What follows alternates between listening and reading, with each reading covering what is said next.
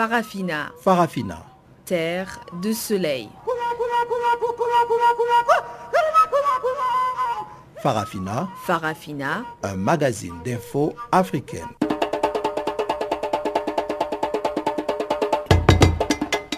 Présentation Pamela Kumba. Bonjour à tous et merci de nous sur les zones de Channel Africa pour suivre cette nouvelle édition de Farafina. Je suis donc Pamela Kumba et la mise en onde de cette édition est assurée par Catherine Maleka. Au menu du jour, un groupe armé a assiégé tôt ce mardi la cité de Lubero au nord Kivu à l'est de la République démocratique du Congo et l'Égypte tiendra le premier tour de l'élection présidentielle du 26 au 28 mars prochain. Au Tchad, grogne des opposants et de la société civile face à la décision du gouvernement d'augmenter le prix du carburant et de réduire les salaires des fonctionnaires.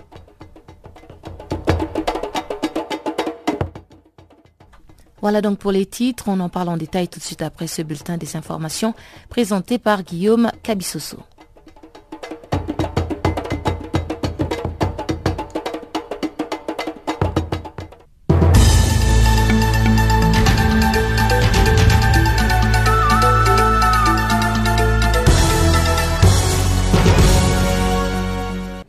Merci Pamela Kumba, chers auditeurs de Canal Afrique, bonjour à toutes, bonjour à tous. Nous ouvrons ces bulletins d'information par l'Égypte où le Parlement a voté une prolongation de trois mois de l'état d'urgence qui a été instauré initialement en avril après des attentats meurtriers du groupe État islamique contre des églises coptes. Ces dispositifs proposés par le président Abdel Fattah al-Sisi à la suite de plusieurs attentats meurtriers contre la communauté copte a déjà été reconduit plusieurs fois. Toujours en Égypte, où l'autorité nationale des élections a annoncé lundi que le premier tour de l'élection présidentielle aura lieu du 26 au 28 mars prochain, alors qu'un second tour se tiendra si besoin du 24 au 26 avril. Une annonce qui intervient 48 heures après qu'Ahmed Shafik, l'ancien premier ministre de l'ex-président Hosni Moubarak, a indiqué dimanche qu'il ne serait pas candidat à l'élection présidentielle prévue cette année, contrairement à ce qu'il avait annoncé fin novembre. Selon le président de l'autorité nationale des élections, la campagne présidentielle égyptienne, qui est prévue pour démarrer le 24 février, va se clôturer le 23 mars. Il s'agira là du troisième scrutin présidentiel depuis la chute en 2011 de l'ancien chef de l'État égyptien Hosni Moubarak. En République démocratique du Congo, le tribunal de paix de Katoka à Kananga au Kasaï central a requis une peine de trois ans de prison ferme à l'endroit des 10 sur les 11 militants du mouvement citoyen Lucha arrêtés par les forces de l'ordre le 29 décembre 2007 et transférés en prison. Le ministère public a aussi libéré l'un d'eux car aucune charge à son encontre n'a été prouvée. Le verdict a été prononcé ce mardi au cours de l'audience publique qui a opposé les 11 militants au ministère public pour désobéissance à l'autorité publique et participation criminelle sur pied de l'arrêté du maire de Kananga qui interdit les manifestations publiques dans cette ville. Au cas où ils seront condamnés, les militants de la Lucha seront aussi sommés de payer chacun une amende de 200 000 francs congolais. Les 11 jeunes militants de la lucha, dont l'âge varie de 20 à 30 ans, ont été arrêtés au moment où ils organisaient un sit-in pour exiger le départ du président Joseph Kabila. Au Nigeria, pendant ce temps, trois personnes ont été tuées et plusieurs autres blessées dans l'attaque d'une tribu lundi dans l'état de Taraba, dans le nord-est du pays. Des hommes armés non encore identifiés ont fait irruption alors que des membres de la tribu locale des Mambila étaient réunis pour célébrer leur fête culturelle annuelle. Les assaillants, une dizaine au total, ont tiré sur les personnes sur place avant de s'enfuir. Si les gouvernements locaux refusent de parler des conflits ethniques, les habitants, eux, s'étaient préparés à des attaques En effet, les populations vivaient dans la crainte après une attaque l'an dernier contre les communautés Fulani qui a fait près d'une centaine de morts et attribué à la tribu des Mambila. Depuis l'incident de ce lundi, des agents de sécurité ont été déployés dans la région pour retrouver la cause première de cette attaque. Un incident qui intervient à la suite d'une semaine particulièrement meurtrière au Nigeria où près de 71 personnes ont été tuées dans des affrontements entre des éleveurs de bétail musulmans et des agriculteurs chrétiens dans l'état des Benoué. Rendons-nous maintenant au Zimbabwe où le principal chef de l'opposition, Morgan Tchangaray, a suggéré lundi qu'il pourrait passer la main à la tête de son parti, le mouvement pour les changements démocratiques au profit de la nouvelle génération. Âgé de 65 ans, Morgan Tchangaray a annoncé il y a deux ans qu'il souffrait d'un cancer du côlon pour lequel il effectue de nombreux séjours médicaux en Afrique du Sud. Des élections générales sont prévues cette année à une date qui n'a pas encore été précisée au Zimbabwe. Déjà investi candidat du parti au pouvoir, la ZANU-PF, le nouveau président zimbabwéen Emerson Nangangwa, qui a pris les rênes du pays en novembre, a promis des élections libres et honnêtes. Changaray fut pendant des années l'adversaire historique de l'ex-chef de l'État Robert Mugabe. Le chef du MDC était arrivé en tête du premier tour de la présidentielle de 2008 devant Robert Mugabe, mais il avait renoncé à se présenter au second tour au terme d'une campagne de violence orchestrée par les pouvoirs. Enfin au Mali, un chef du bureau de la douane a été tué par balle par des hommes armés dans le nord du pays. Aboukader Touré, dit boxeur, s'est trouvé à Tombouctou en compagnie d'amis dans la nuit de lundi à mardi aux environs des 19h lorsque l'attaque est intervenue. Selon des informations, six individus armés venus à moto ont ouvert le feu sur les douaniers après qu'il ait refusé de donner les clés de son véhicule qui a été emporté par les assaillants. Le nouveau Premier ministre Soumeilou Boubei Maïga a promis des mesures fortes pour rétablir la sécurité au centre et au nord du pays avant les présidentielles de juillet prochain. Fin de ce bulletin d'information, je vous laisse avec Pamela Kumba pour la suite de notre programme.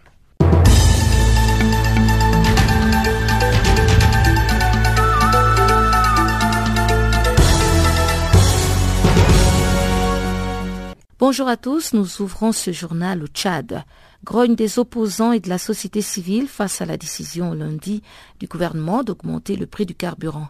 Dans la foulée, le gouvernement tchadien a aussi annoncé la réduction des salaires des fonctionnaires. Réaction d'Éric Hervé Pando, président de l'Association sociale des jeunes pour la défense des droits humains. Il nous a tués depuis, depuis les 16 mesures qui d'abord étaient des mesures antisociales, des mesures qui ne nous arrangeaient pas, et l'accès est là et on ne le perfore pas. Je veux parler des voleurs, des pillards qui sont euh, épaulés, soutenus, qui n'ont même pas peur de la justice. Voilà. Donc, euh, au lieu de rapatrier tous les butins, on ne, on persécute que le pauvre. Voilà. Et le monsieur, le signateur Cognet, depuis longtemps le poulailler, mais il avait senti que le poulailler avait des poulets et les poules ne criaient pas. Raison pour laquelle il, a, euh, il joue ou euh, il s'amuse avec eux parce qu'il il nous a trouvé peut-être un poltron. Mais cette fois-ci, euh, je crois que la guerre elle est unanime. On nous a déclaré la guerre et euh, on verra, on est en pleine euh, démarche pour prendre des actions légales pour revendiquer enfin nos droits. Euh, nous nous sommes dit qu'il est dépassé par le pouvoir et du coup le mieux c'est de, de, désister. il y avait dit à une de vos consoeurs d'une radio internationale aussi que le régime, même s'il offre de lait et de miel dans un plateau doré au terrien, je crois qu'il ne serait pas le, la solution de nos problèmes. Il y a un dégoût total. On a été beaucoup, beaucoup, beaucoup chatouillés. Et aujourd'hui, c'est sur la tête qu'on me chatouille que je crois que euh, on va dire non. Trop, c'est trop. Mais dans quel contexte euh, le gouvernement a, pris une telle mesure d'augmenter le prix du carburant et euh, réduire euh, les salaires des fonctionnaires? Nous tous, on s'interroge. Le monsieur se base sur le problème du pétrole.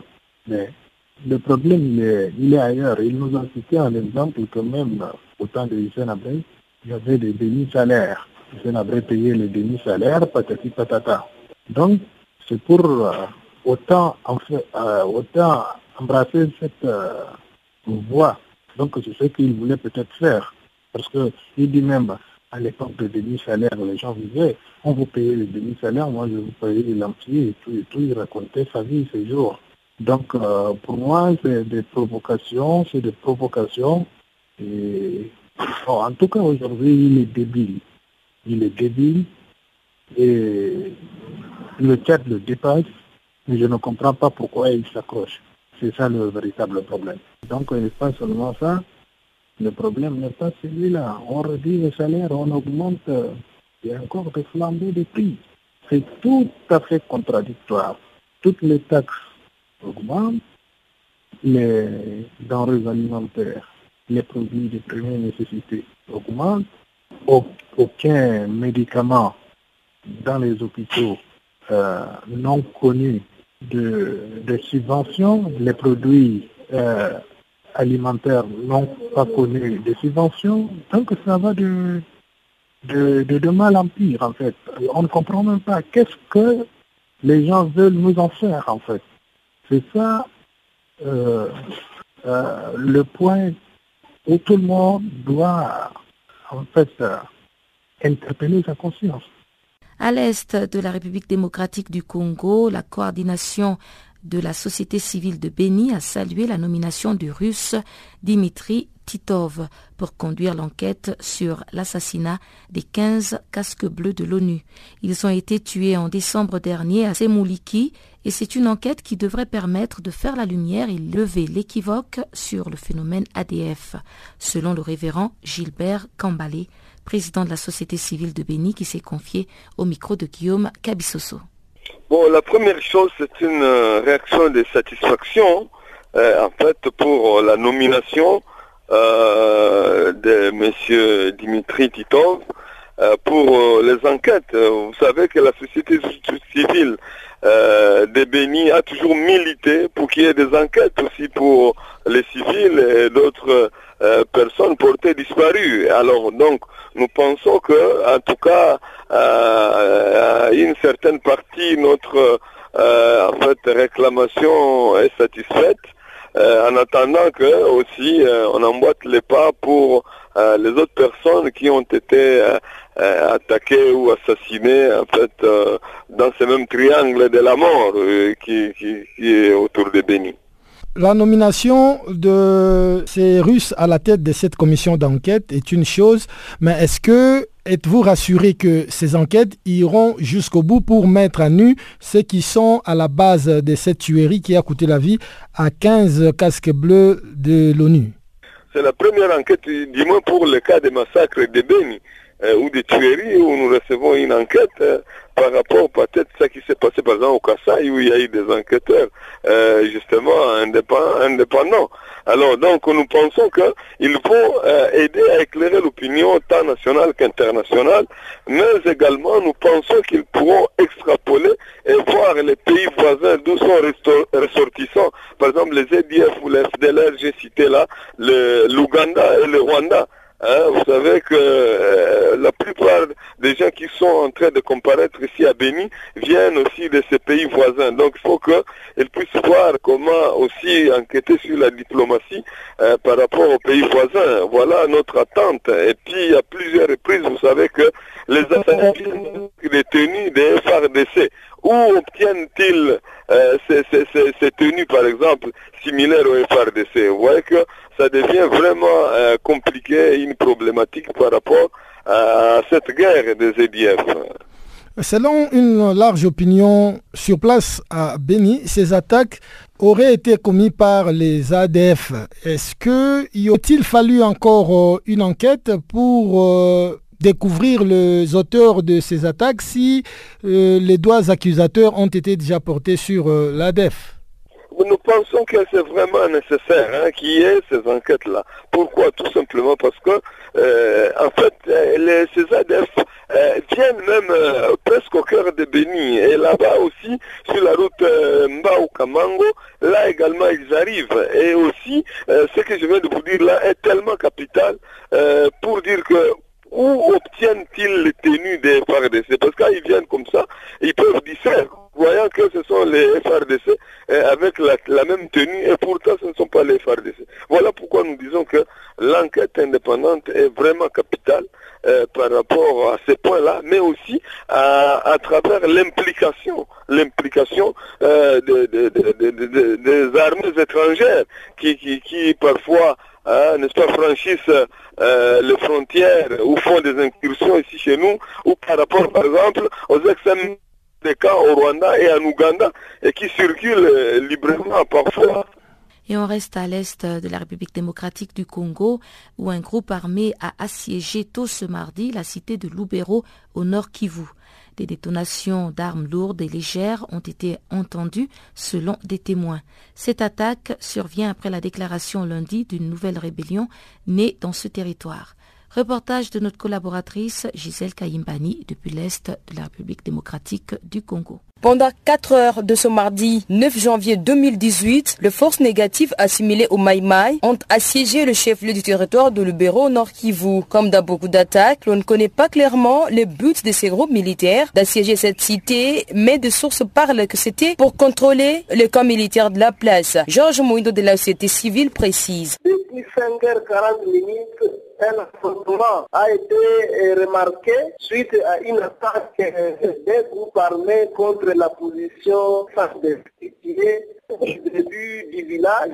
Et là, des crépitements de balles, des détonations d'armes lourdes ont fait une grande crainte auprès de la population qui est restée enfermée dans les maisons jusqu'à 8h30. C'est à partir de 9h de ce matin que la population a commencé à quitter les maisons puisqu'on venait déjà de constater une certaine accalmie. À lui d'ajouter que les activités commerciales ont repris timidement l'après-midi, mais les activités scolaires ont été suspendues ce mardi. Les activités économiques viennent de recommencer avec beaucoup de timidité d'ici, mais toutes les activités scolaires et d'autres activités sociales ont été paralysées depuis le matin jusqu'à maintenant. Cette attaque arrive un jour seulement après la déclaration 001 bar UPLC bar RDC bar 2018 d'une rébellion Union des patriotes pour la libération du Congo ayant demandé aux compatriotes congolais de se désolidariser des ennemis de la paix et de se ranger derrière lui. Nous lançons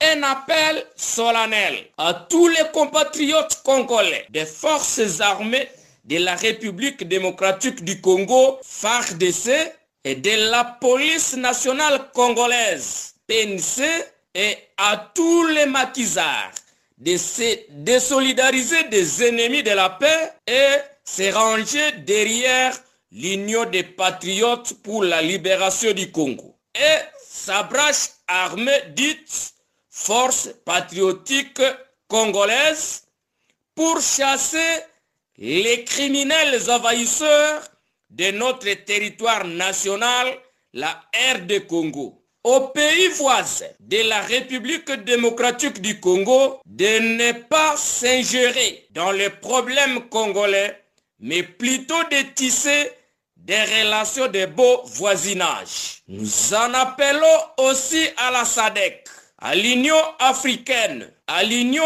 européenne et aux Nations unies de prendre acte de cette libération qui constitue désormais la clé de voûte de notre indépendance effective. Le porte-parole des opérations Soukola ensuite des forces armées de la RDC confirme l'attaque mais dit ne pas connaître l'existence de ces mouvements. Sous-lieutenant Jules Ngongo. Les Maïmaï, comme toujours dans l'air vérité, nous les avons repoussés et nous les avons poursuivis on poursuit et euh, la situation est sous contrôle de l'armée. Je ne connais pas ça, madame. Je ne connais pas ça. Nos de renseignement n'ont pas signalé cela, c'est-à-dire je ne connais pas. Cette localité devient de plus en plus sujet des groupes armés et la plupart de la population a jugé mieux de se réfugier dans d'autres coins de ce territoire du Nord Kivu. Depuis Goma, Gisèle Kaimbani pour Canal Afrique. Le premier tour de l'élection présidentielle en Égypte aura lieu du 26 au 28 mars et un second tour se tiendra si besoin du 24 au 26 avril. L'annonce a été faite lundi par l'autorité nationale des élections et cette annonce intervient alors que l'actuel président Abdel Fattah al-Sisi, élu en 2014, a récemment déclaré qu'il ne briguerait pas un troisième mandat en 2022, laissant entendre qu'il serait candidat à sa réélection cette année. Guillaume Cabissoso pour le compte-rendu. Fin décembre, le porte-parole de la présidence égyptienne avait toutefois indiqué que Abdel Fattah al-Sisi prendrait sa décision en temps voulu. Trois personnalités ont annoncé en novembre leur intention de concourir, mais l'une d'elles est récemment revenue sur sa décision, une autre a depuis été condamnée à la prison et la candidature de la dernière semble incertaine à cause d'une affaire judiciaire. Selon la Chine Ibrahim, président de l'autorité nationale des élections, la commission électorale va enregistrer les candidats du 20 au 29 janvier et une liste provisoire sera publiée le 31 janvier. La campagne présidentielle doit débuter officiellement le 24 février pour se terminer le 23 mars. Les résultats du premier tour seront publiés au journal officiel le 2 avril. Ceux du second tour les seraient le 1er mai prochain. Il s'agira du troisième scrutin présidentiel depuis la chute de Hosni Moubarak en 2011. Ibrahim a promis que cette échéance électorale va respecter les principes d'indépendance, de neutralité, d'intégrité, de transparence, d'efficacité et de professionnalisme alors qu'il était perçu comme un possible adversaire au président Sisi, qui fait désormais figure des grands favoris, l'ancien Premier ministre Ahmed Shafik a indiqué dimanche qu'il ne serait pas candidat, contrairement à ce qu'il avait annoncé fin novembre. Célèbre avocat défenseur des droits de l'homme, Khaled Ali, candidat en 2012 comme Shafik, avait annoncé en novembre le lancement de sa campagne présidentielle. Mais sa candidature est encore très incertaine car ce militant de gauche a été condamné en septembre à trois mois de prison pour atteinte à la décence publique, jugement dont il a fait appel. Le colonel Ahmed Konsoa avait lui aussi annoncé en novembre son intention de se présenter. Il avait toutefois été interpellé peu après et condamné en décembre à six ans de prison pour comportement nuisant aux exigences du système militaire. Les principaux dirigeants des frères musulmans, jadis première force de l'opposition, sont de leur côté soit emprisonnés, soit en exil depuis la destitution par l'armée du président islamiste Mohamed Morsi en 2013. Depuis plusieurs mois, journalistes et analystes s'interrogent ainsi sur l'absence de concurrence éventuelle au probable candidat sortant Sisi qui avait accédé au pouvoir en 2014 avec 96,9% de voix dans une élection sans opposant sérieux ni enjeu majeur. Faisant de la lutte contre le terrorisme sa priorité, son régime est régulièrement décrié par les organisations de défense des droits de l'homme. Sur le plan économique, le gouvernement a entrepris des réformes majeures, notamment la dévaluation puis l'efflottement de la livre égyptienne qui a perdu la moitié de sa valeur par rapport au dollar. Ces réformes ont été saluées par les partenaires internationaux de l'Égypte, à commencer par le Fonds monétaire international qui lui a concédé en 2016 un prêt de 12 milliards de dollars sur trois ans.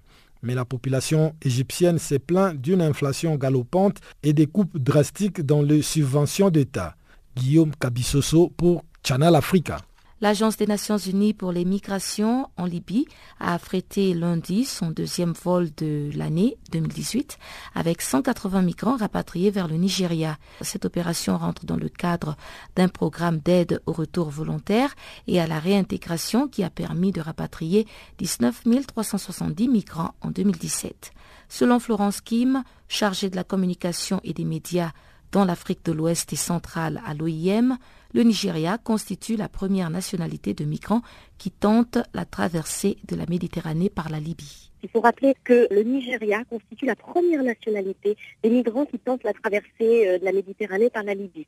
En 2016, il y avait eu plus de 18 000 Nigérians qui avaient euh, été recensés. En 2016, plus de 36 000. Donc c'est vrai que proportionnellement, il y a de fortes chances pour qu'il y ait encore beaucoup de Nigérians qui soient en ce moment coincés euh, en Libye. Et par conséquent, ce deuxième vol qui est affrété pour rapatrier 180 Nigérians ce soir fait partie de cette solution qui a été mise en place à plusieurs, avec l'Union européenne, les leaders africains euh, notamment, pour pouvoir mettre à l'abri le plus possible de migrants qui sont euh, actuellement en Libye. Donc vous parlez justement des Nigérians qui sont le groupe le plus important, mais euh, il y a beaucoup d'autres pays qui sont justement coincés, si l'on peut dire, en Libye. Donc y a-t-il des chiffres justement? Oui, écoutez, à l'OIM, nous estimons qu'il y a entre 700 000 et 1 million de migrants qui sont actuellement en Libye. Ça ne veut pas dire que ce sont des personnes qui ont décidé de tenter la traversée de la Méditerranée. En revanche, ce sont des personnes qui sont assez vulnérables et en proie euh, à des réseaux parfois criminels actuellement en Libye.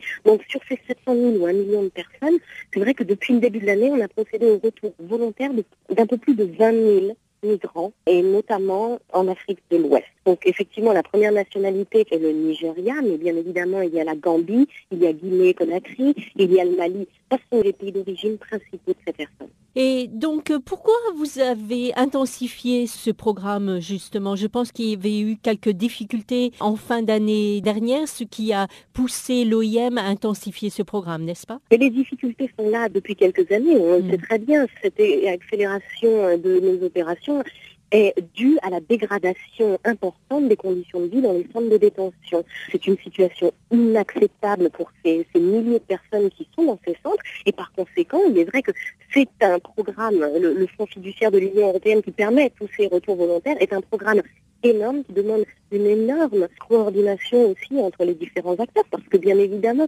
ces personnes-là ne peuvent pas être mises sur un, avion simplement à leur demande. On doit pouvoir vérifier aussi leur nationalité, on doit pouvoir travailler euh, main dans la main avec les autorités consulaires, avec euh, les autorités libyennes. Donc bien évidemment c'est un processus qui prend énormément de temps. Aussi les révélations qui ont été faites euh, dans les médias à la fin de l'année dernière concernant l'exploitation et notamment l'esclavage de centaines et de centaines de migrants a fait qu'il était impossible de pouvoir continuer à ce rythme. Nous avons dû accélérer nos opérations. Et c'est pour ça que nous avons pu procéder depuis mai dernier à plus de 20 000 retours et dans les deux prochains mois, nous allons procéder au retour de plus de 20 000 personnes à nouveau. Et donc, euh, dernière euh, question, Florence Kim. Quel est justement le travail de l'OIM dans la région et quels sont les, plans pour euh, l'année 2018 Écoutez, notre priorité reste et demeure de mettre à l'abri le plus possible de ces migrants et de sauver des vies. Si nous les évitons dans la Méditerranée, évitons-les également dans les pays de destination ou de transit, comme on a pu le voir en Libye. Donc ça, c'est notre priorité. Elle le restera. Maintenant, bien évidemment, c'est de pouvoir non pas seulement offrir simplement un retour, bien que volontaire, à ces personnes, mais leur offrir également une alternative à la migration, parce qu'il ne suffit pas simplement de rapatrier ces personnes chez elles, si la situation pour elles ne change pas, elles décideront de toute façon de repartir. Donc, ce que nous, souhaitons faire, c'est mettre en avant toute l'assistance à la réintégration que nous pouvons offrir grâce à ce fonds fiduciaire, et c'est ce que nous mettons en place doucement, mais euh, qui devrait pouvoir porter ses fruits euh, le plus tôt possible au début de l'année 2018. L'Afrique du Sud a célébré lundi le 20e anniversaire de l'établissement de ses relations diplomatiques avec la Chine. Le gouvernement sud-africain s'est engagé à cette occasion à explorer de nouvelles opportunités pour une coopération entre les deux pays. Les détails avec Barthélémy Guesson. À l'occasion de ce 20e anniversaire de la relation diplomatique entre la Chine et l'Afrique du Sud, le président Jacob Zuma s'est félicité lundi des bonnes relations dont jouissent les deux pays. Pour rappel, l'Afrique du Sud et la Chine ont établi des relations diplomatiques le 1er janvier 1998. Le chef de l'État sud-africain a aussi affirmé qu'il reste encore bien des opportunités à exploiter en matière de coopération mutuellement profitable. Le département sud-africain de relations et de la coopération internationale, le DIRCO, a également émis un communiqué à cette occasion d'anniversaire. Le porte-parole du DIRCO, Clayson Moniela, a déclaré que la Chine et l'Afrique du Sud sont parvenus au cours des 20 dernières années à un nombre significatif d'accords de coopération bilatérale dans des domaines comme le commerce, les investissements, l'économie et les échanges humains. M. Moniela a rappelé qu'en deux décennies, les deux pays ont développé des relations d'une importance stratégique croissante.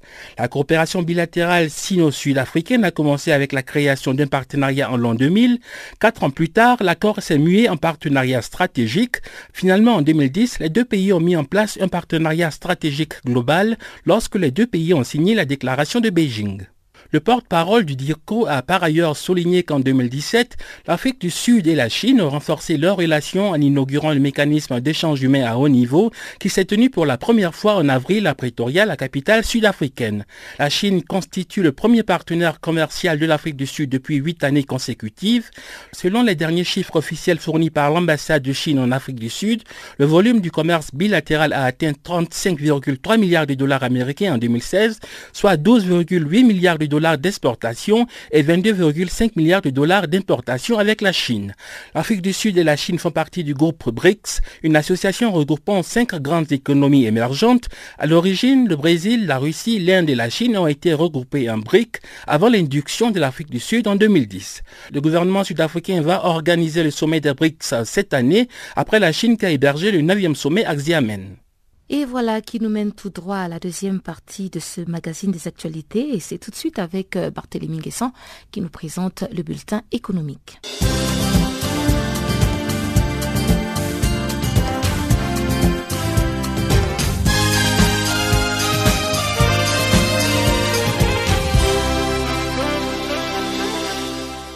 Bonjour Pamela, bonjour et bienvenue à tous dans ce bulletin de l'actualité économique.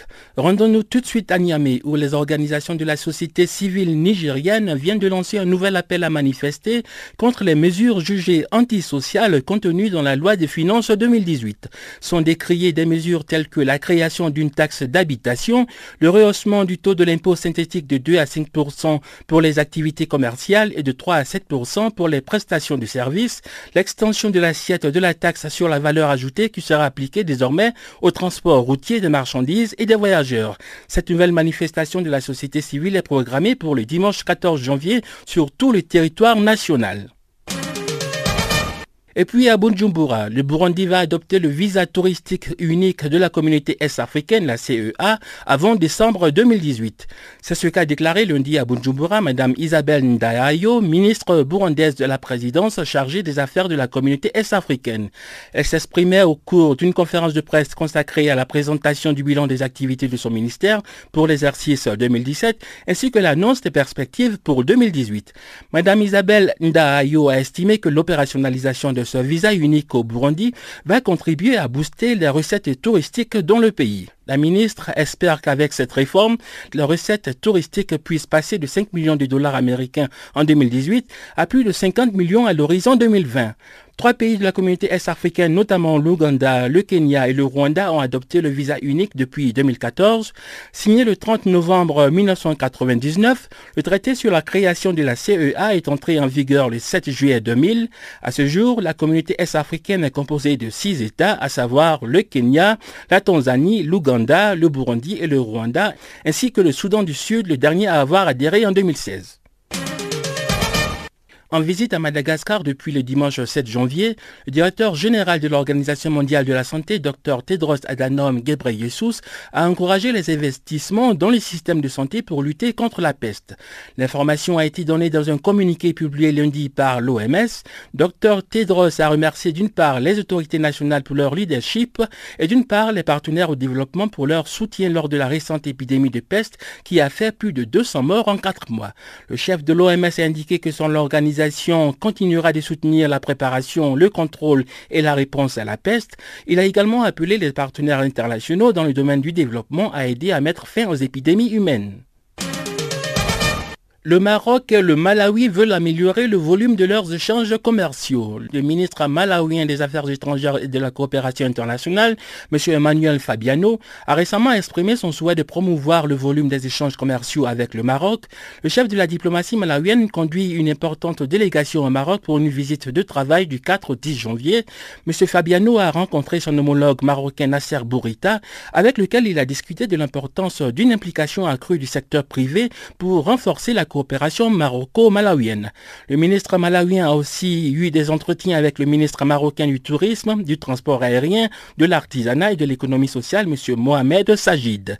Au terme de ces entretiens avec le directeur général de l'Office marocain des chemins de fer, M. Fabiano a fait part de la volonté de son pays de profiter de l'expérience et du savoir-faire marocain à travers la formation d'ingénieurs malawiens en vue de finaliser le plan stratégique adopté par le Malawi pour le développement de son système de transport. La compagnie algérienne pétrolière et gazière Sonatrach compte investir dans l'industrie pétrolière irakienne.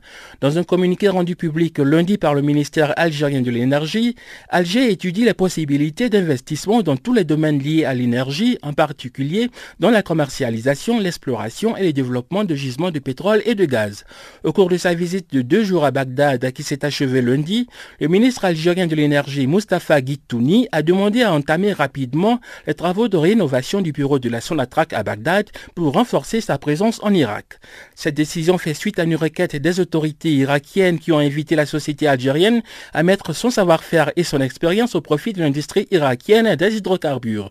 L'Algérie et l'Irak ont réaffirmé leur volonté de poursuivre les concertations et d'approfondir les synergies entre les deux pays en vue de stabiliser les marchés pétroliers sur le moyen et long terme. Voilà, c'est la fin de ce bulletin de l'actualité économique. Merci de nous avoir suivis.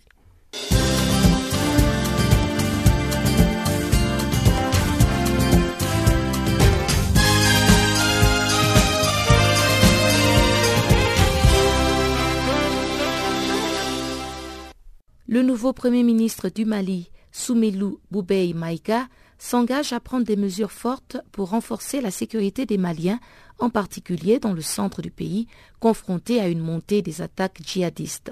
C'est l'occasion de passer en revue ce reportage compilé par nos confrères d'ONU Info sur la sécurité sur le territoire malien et au Sahel. Le président en exercice de l'Union africaine de l'époque, Idriss Déby Itno, a invité les dirigeants africains et la France à soutenir le Mali dans sa crise politico-sécuritaire. Cette double crise affecte de manière prononcée les États africains et compromet gravement leurs projets et programmes de développement. Nous sommes donc face aux mêmes adversités. Nous n'avons d'autre choix que d'unir nos forces.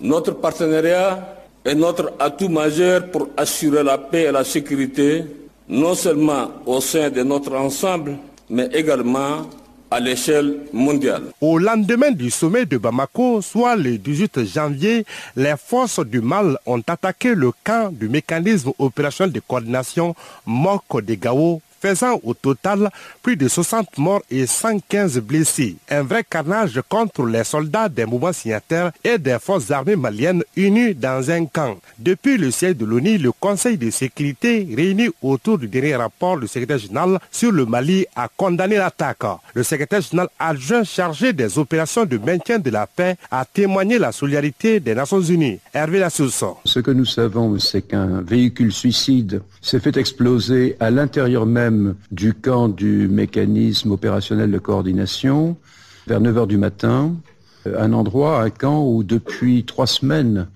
près de 600 éléments de la plateforme, de la coordination et des forces armées maliennes étaient colocalisés en vue de se préparer pour les patrouilles mixtes. L'explosion a causé de très très lourdes pertes. Le premier bilan provisoire fait état d'au moins une soixantaine de morts et de plusieurs dizaines de blessés, dont certains euh, très graves. À l'heure qu'il est, la MINUSMA, la force Barkhane, les forces armées maliennes mettent en œuvre tout ce qui est possible de mettre en œuvre pour assister les blessés et euh, sécuriser euh, la ville de Gao. Sur place, le ministre des Affaires étrangères a indiqué que cette attaque ne doit aucunement distraire les parties prenantes. Abdoulaye Diop. Cette attaque ne doit pas nous distraire de notre volonté de pouvoir aller de l'avant et promouvoir la paix et faire démentir la volonté de ceux qui veulent uniquement saboter le processus de paix. Un mois après l'attaque sanglante de Gao contre le mécanisme opérationnel de coordination MOC, Bamako accueille les dirigeants du Sahel et la France pour le sommet extraordinaire du G5 Sahel. Un engagement du nouveau président français à poursuivre la lutte contre le terrorisme au Sahel. À ce rendez-vous, l'opérationnalisation de la force G5 Sahel pour la lutte contre le terrorisme était au centre des plaidoyers. Les présidents Ibrahim Bouakar Keïta du Mali, Idriss Déby Itno du Tchad, Mahamadou Issoufou du Niger, Roch Marc Kaboré du Burkina Faso, Abdul Aziz de la Mauritanie et Emmanuel Macron de la France ont tous exprimé la nécessité de démarrer la nouvelle force plus tard au dernier trimestre de l'année 2017. Ainsi, la France a promis une importante aide financière et matérielle. Emmanuel Macron. Le soutien de la France à cette initiative, qui passera d'abord par un soutien opérationnel aux unités, avec euh, un soutien accru de l'opération Barkhane en conseil, assistance et accompagnement au combat, qui est un élément euh, très concret, une aide matérielle importante avec 70 euh, véhicules tactiques, du matériel de communication et d'interopérabilité des forces, du matériel de protection pour les hommes et une aide en infrastructure et transmission, en particulier pour l'état-major du secteur centre, un soutien à la mise en place des centres de préparation à l'engagement opérationnel que prévoit de mettre en place en particulier le Burkina, le Niger et le Mali. Cette force du G5 Sahel a besoin environ de 280 milliards de francs CFA pour son opérationnalisation opportunité pour le président français d'annoncer un financement de plus de 5 milliards 200 millions de francs CFA d'ici fin 2017. Et le président en exercice du G5 Sahel, Ibrahim Bouakar Keïta, d'exprimer l'urgence. Il y a urgence là, il y a urgence. Parce que ceux, que nous avons en face de nous n'affirment pas. Ils l'ont prouvé encore, et c'est pas à vous que je vais l'apprendre. Ils l'ont encore prouvé hier ou ce matin. Donc il nous faut aller vite. Il nous faut aller vite, mais vite et bien. Face aux menaces sécuritaires qui persistent vers le delta central du Niger, en passant vers le long des frontières Mali-Burkina Faso-Niger, le président en exercice du G5 Sahel est allé inaugurer le poste de commandement de cette force dans la région de Mopti. Sur place, le président Ibeka s'est réjoui du choix porté sur le Mali pour accueillir le commandement central. Ibeka indique également que c'est un atout pour le pays. Je suis certain que, fort du soutien de cette force conjointe du Sahel, le peuple va reprendre espoir. Et sa force de résilience va se manifester de plus en plus, de mieux en mieux. Et on retourne en République démocratique du Congo pour parler d'exploitation et d'abus sexuels. L'ONU déploie de nouveaux outils de communication pour renforcer sa politique de tolérance zéro face aux exploitations et abus sexuels qui compromettent les missions de paix des Nations Unies en République démocratique du Congo. Sophie Boudre, chargée de ce projet d'appui à la communication des nations sur l'exploitation et les abus sexuels, est au micro d'Alban Mendes de Léon. À travers ce projet, donc j'ai visité euh, plusieurs endroits en République démocratique du Congo, Goma, Bukavu, euh, Kavumu, qui, sont des lieux qui ont été affectés par euh, un nombre important d'allégations d'abus et d'exploitation sexuelle, et aussi à Bangui, dans certains quartiers de Bangui. J'ai pu d'abord euh, parler beaucoup avec le leadership des missions, donc les chefs des missions de maintien de la paix et tous les partenaires qui travaillent sur la réponse aux abus et exploitations sexuelles. Il y a vraiment une prise de conscience de toutes les Nations Unies, que ce soit le maintien de la paix, mais aussi les agences, fonds et programmes, et les partenaires humanitaires sur le terrain, et aussi les communautés euh, que cela doit cesser et qu'il faut prendre des mesures pour travailler sur le terrain ensemble, pour euh, former les populations, pour prévenir euh, ces actes au sein des, des, staffs, mais aussi répondre de manière adéquate pour apporter un soutien adéquat aux victimes. Euh, on a pu euh, réaliser à travers le projet euh, beaucoup d'activités à destination des communautés. Donc des activités ensemble, des, discussions de groupe avec les, leaders communautaires, que ce soit les groupements de femmes, les groupes religieux, les groupes de jeunes au Congo et en République centrafricaine. On a aussi réalisé des activités de sensibilisation de masse. Le théâtre est un moyen qui est très utilisé dans ces pays-là pour véhiculer des messages parce que c'est un moyen très participatif à travers lequel les gens se reconnaissent et peuvent comprendre plus facilement un message et aussi réagir et apporter des solutions. C'est clair. 50 dollars, c'est combien de tonnes? Donc on a travaillé beaucoup avec des groupes de théâtre locaux sur des scénarios justement euh, relatifs à des cas d'abus ou d'exploitation sexuelle, que ce soit le recours à la prostitution ou l'échange de biens et de services d'emploi contre des, faveurs sexuelles avec des, membres de, de la mission. Merci. On a aussi euh, fait pas mal d'activités à destination des médias, parce que traditionnellement, les médias dans les deux pays où j'ai travaillé étaient plus tournés vers les sujets relatifs à la sécurité, la stabilité et la politique.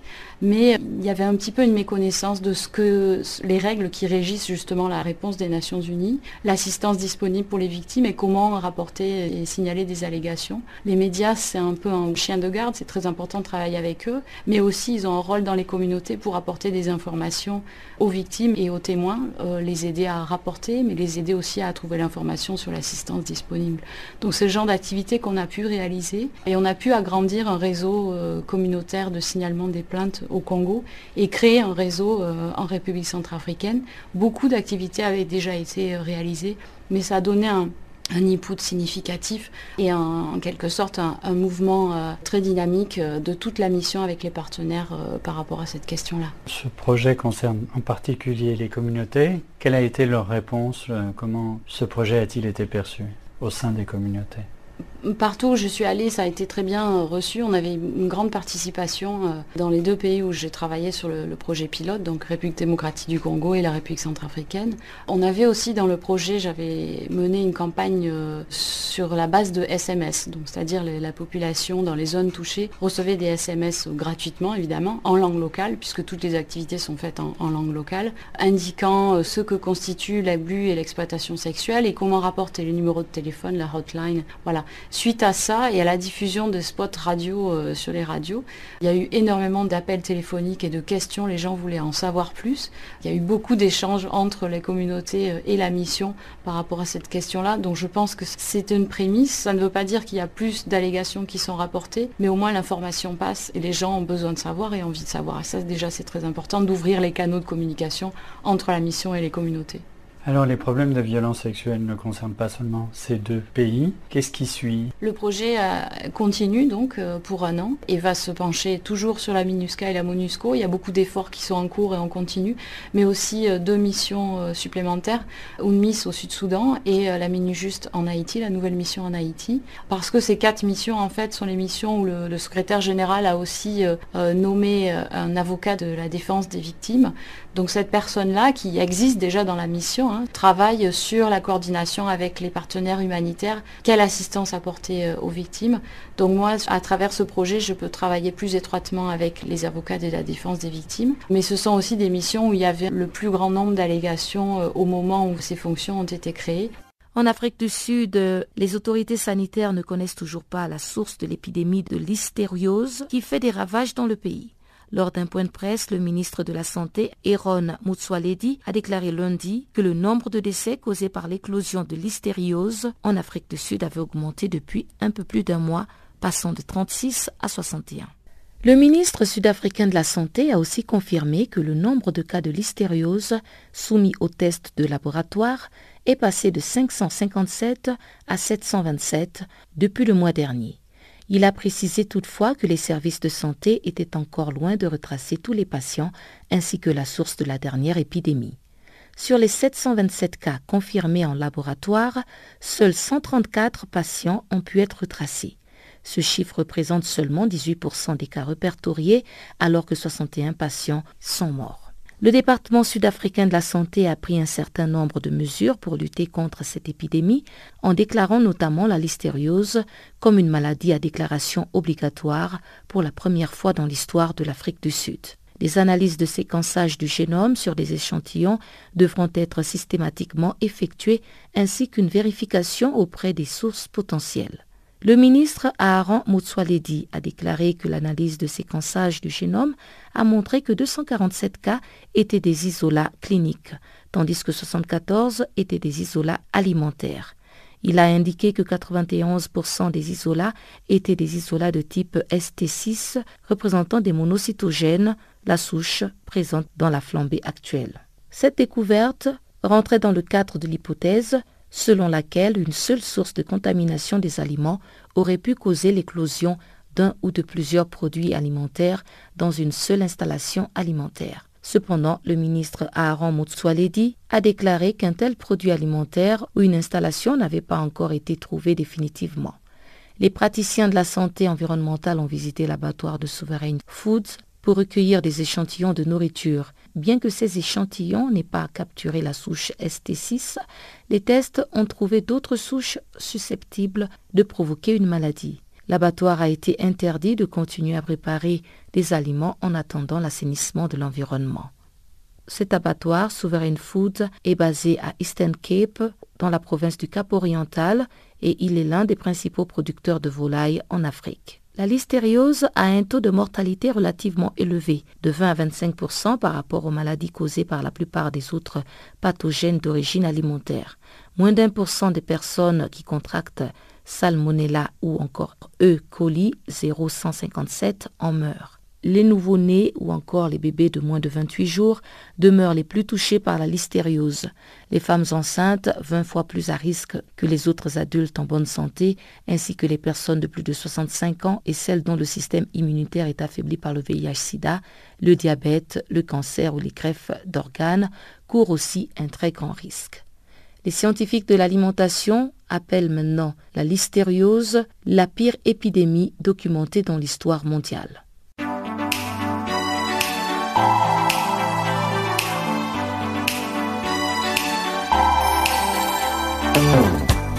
Si vous ratez les points chauds de l'actualité cette semaine, si vous ratez les points chauds de l'actualité cette semaine,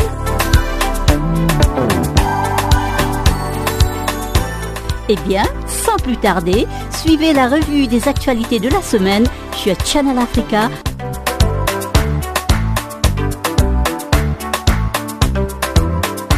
Retrouvez le podcast sur nos sites internet www.channelafrica.co.za.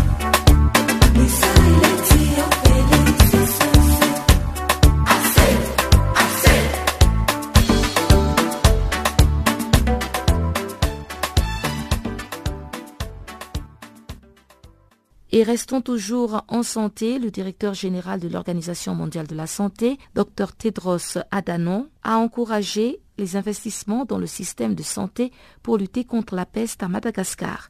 Il est en visite dans la grande île depuis dimanche et Charlotte Ndiaye, représentante de l'OMS pour Madagascar, revient sur cette visite. L'épidémie de peste a été maîtrisée depuis le 29 novembre, comme vous le savez. Nous continuons seulement à avoir quelques cas sporadiques de peste bubonique au niveau de certaines régions, mais pour l'heure concernant euh, la peste pulmonaire dans les grandes villes, l'épidémie est sous contrôle. Et nous avons le plaisir depuis hier de recevoir le docteur Tedros, directeur général de l'OMS, qui est accompagné de la directrice régionale pour l'Afrique, le docteur Mouy. Alors quel est l'objectif euh, de leur visite? D'abord, le premier objectif, c'est de renforcer la collaboration entre l'OMS et le gouvernement malgache, mais surtout de discuter avec les autorités pour qu'un programme efficace soit mis en œuvre en matière de prévention de la peste ici à Madagascar. Comme vous le savez, nous sommes toujours dans la saison pesteuse qui dure en général de septembre à avril et il s'agit vraiment de voir quelles sont les mesures qui ont été prises pour que l'épidémie qu'on a connue cette année ne se reproduise pas pour l'année 2018. Donc depuis ce matin, nous sommes en rencontre avec les autorités, avec le chef de l'État, avec les différents ministères, notamment le ministre de la Santé.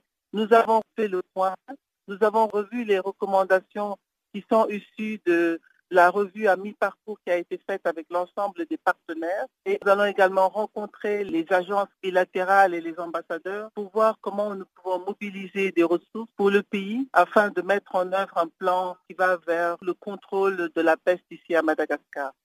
Alors justement, euh, le directeur général a évoqué la possibilité d'un Madagascar qui serait euh, euh, libre des épidémies de peste. quelles seraient les composantes clés et stratégiques pour ces investissements dans un système sanitaire? Alors, il faudrait commencer par avoir une approche multisectorielle de la peste. Comme vous le savez, ce n'est pas seulement un problème lié à la santé, mais c'est un problème lié à la pauvreté, lié à l'environnement, lié à la présence des vecteurs, que vous savez que surtout les puces et les donc il faut absolument que les autres secteurs soient impliqués. Nous avons eu l'assurance aujourd'hui par le chef de l'État qu'une coordination multisectorielle va être mise en place et qu'on va vers la création d'un secrétariat exécutif pour l'élimination de la peste à Madagascar. Comme l'a rappelé le docteur Tedros, c'est une maladie qu'on peut prévenir, c'est une maladie qu'on peut traiter, et à l'instar des autres maladies euh, que l'Organisation mondiale de la santé et les partenaires ont eu à gérer, nous, pensons pouvoir, euh, avec une détermination et un engagement politique, nous pensons pouvoir arriver à aller vers la prévention de la peste, notamment la peste pulmonaire à Madagascar. Chers auditeurs, avant de nous quitter, suivez le bulletin des sports apprêté et présenté par Barthélémy Guesson.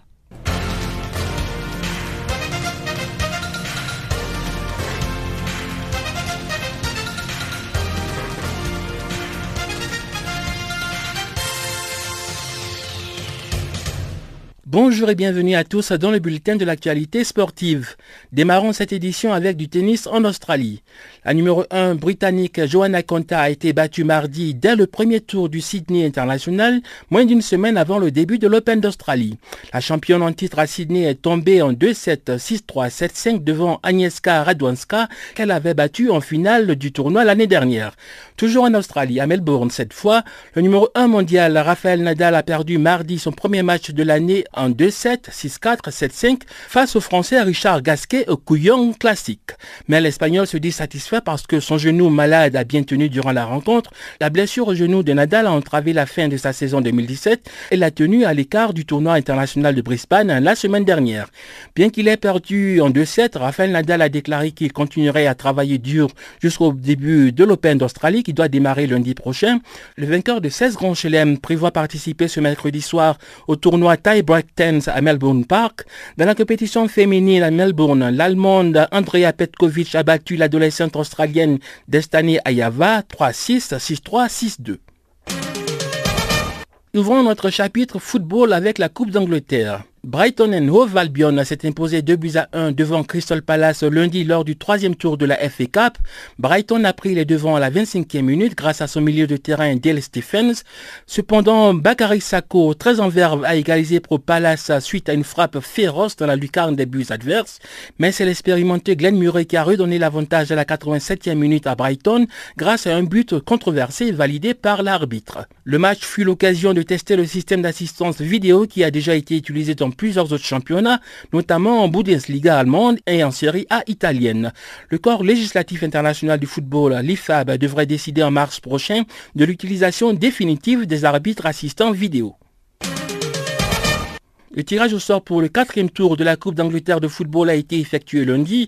Manchester United sera en déplacement à Yeovil Town qui bataille dur pour éviter la relégation. Man United pourra égaler le record historique de 13 titres détenus par Arsenal si les poulets de José Mourinho venaient à remporter la finale de la Coupe prévue en mai prochain.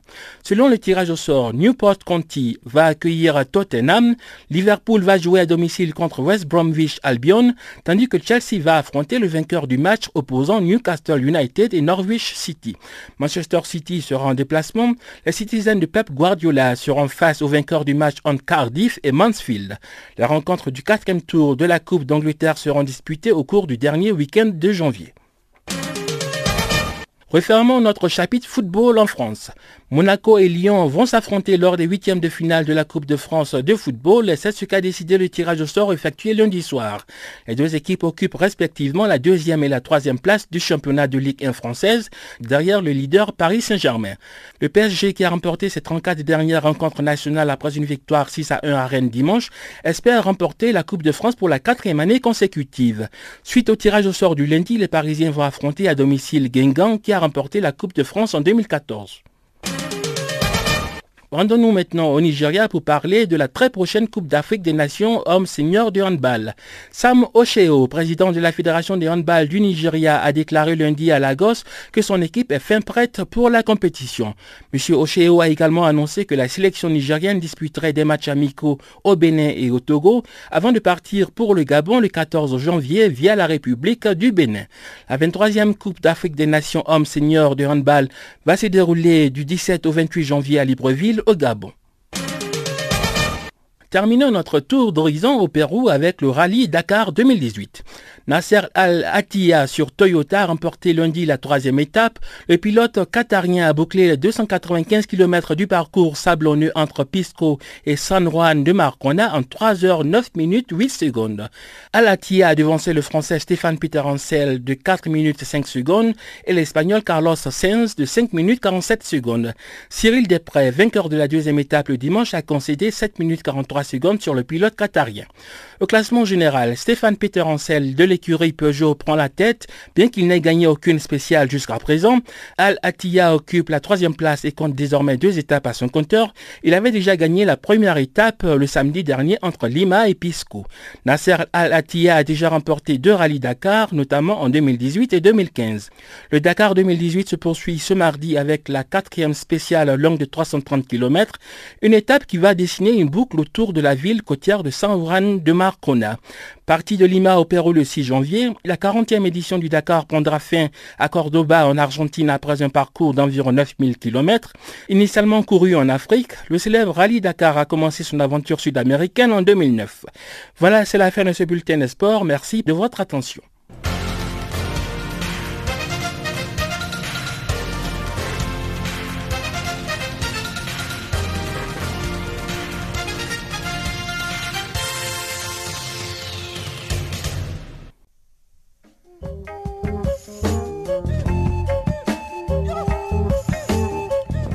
Chers auditeurs, nous sommes arrivés à la fin de ce magazine des actualités en français. Merci encore une fois de l'avoir suivi. Je vous rappelle que la technique était assurée par Tumelo Mukwena. Quant à moi, Pamela Kumba et toute l'équipe de rédaction, nous vous souhaitons de passer d'excellentes fêtes chez vous. Au revoir.